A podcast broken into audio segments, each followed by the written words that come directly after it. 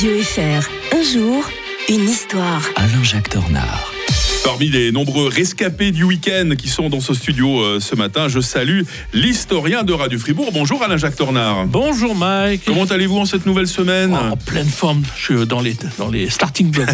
en remontant 27 novembre 1919, le traité de Neuilly entre les Alliés et la Bulgarie. Hein. Et eh oui, les Alliés vainqueurs de la Grande Guerre signent à Neuilly un traité de paix avec euh, la Bulgarie.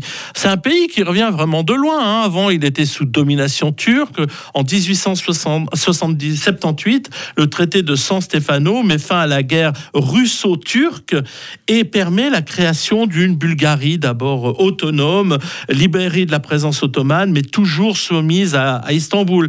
Et les grandes puissances européennes révisent le traité au Congrès de Berlin en 1878 en imposant euh, euh, une réduction à l'étendue de la Bulgarie. C'est un pays qui a été vraiment à géométrie variable. Hein. Mmh. Il a eu euh, à ce moment-là pratiquement un accès euh, euh, à, la, à, la, à, la mer, euh, à la mer Méditerranée, qu'il a perdu ensuite au profit de, de la Grèce.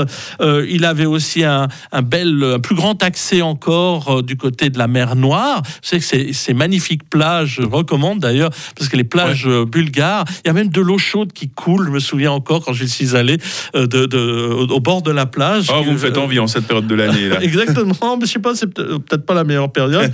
et en fait, voilà, il y a plein de tribulations pour ce pauvre pays parce qu'il va subir quand même plusieurs guerres à ce moment-là. En 1908, euh, le prince Ferdinand Ier, euh, qui a mené une politicus hostile envers la, à la Russie parce qu'il veut européaniser son pays, eh bien, ben, se proclame tsar des Bulgares. Alors, il y a, hmm. Comme il y avait un tsar en Russie, un tsar pour les, les Bulgares. bon, il y a une guerre à nouveau, une seconde guerre balkanique de juin à août 1913. Vous voyez, on se rapproche de la première Guerre mondiale. On voit que tout ça, ce sont les prémices de cette guerre. Et par la paix du Bucarest le 10 août 1913, euh, eh bien, elle doit céder euh, la plus grande partie de la Macédoine tout en conservant un accès à la mer Égée. Enfin, bref, tout ça pour vous dire que après la, Première Guerre mondiale, eh bien, c'est toujours un royaume euh, qui choisit chaque fois le mauvais camp parce que pendant la Première Guerre mondiale, il se range du côté des, Allemands. Pendant la deuxième, il se rend aussi du côté des Allemands. Ce qui fait qu'en 1946, ben, la royauté, elle saute. C'est un régime communiste proche de Moscou qui s'instaure. Et puis euh, finalement, après la chute du mur de Berlin, la chute du communisme, ils vont faire tout pour adhérer à, l'Europe.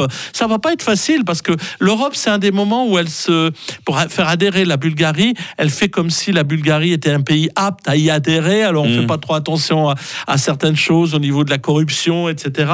Et en 2007, eh bien, euh, le pays va adhérer euh, à, l'Union européenne en, et, et, maintenant d'ailleurs, elle voudrait être membre, euh, elle n'est pas membre de la zone euro, euh, mais souhaite rejoindre euh, l'espace Schengen, ce qu'elle ne fait pas actuellement encore. Mmh. Ce qui fait que quand il y a des problèmes de migrants, eh bien, les, les, les, les forces de l'ordre s'installent à la frontière bulgare, en Europe, mais mmh. face à la Bulgarie, alors que la Bulgarie appartient à l'Union européenne. C'est un sacré micmac, vous savez, cette région, Mike. Vous nous avez très bien raconté l'histoire récente de la Bulgarie. Est-ce que vous êtes partant pour raconter l'histoire récente de l'Albanie demain matin ah oui. Puisqu'on va revenir en 28 novembre 1912. Hein. Magnifique pays. J'ai gardé un souvenir quand je l'ai quitté, euh, quand je suis allé il y a 30 ans. Il paraît que vous leur manquez beaucoup aussi. Je, hein. je, pleurais en quittant l'Albanie. Donc demain, retour en 28 novembre 1912 pour raconter l'indépendance de l'Albanie. Alain Jacques Tournard, très belle journée. Bonne journée à tous. 6h37 sur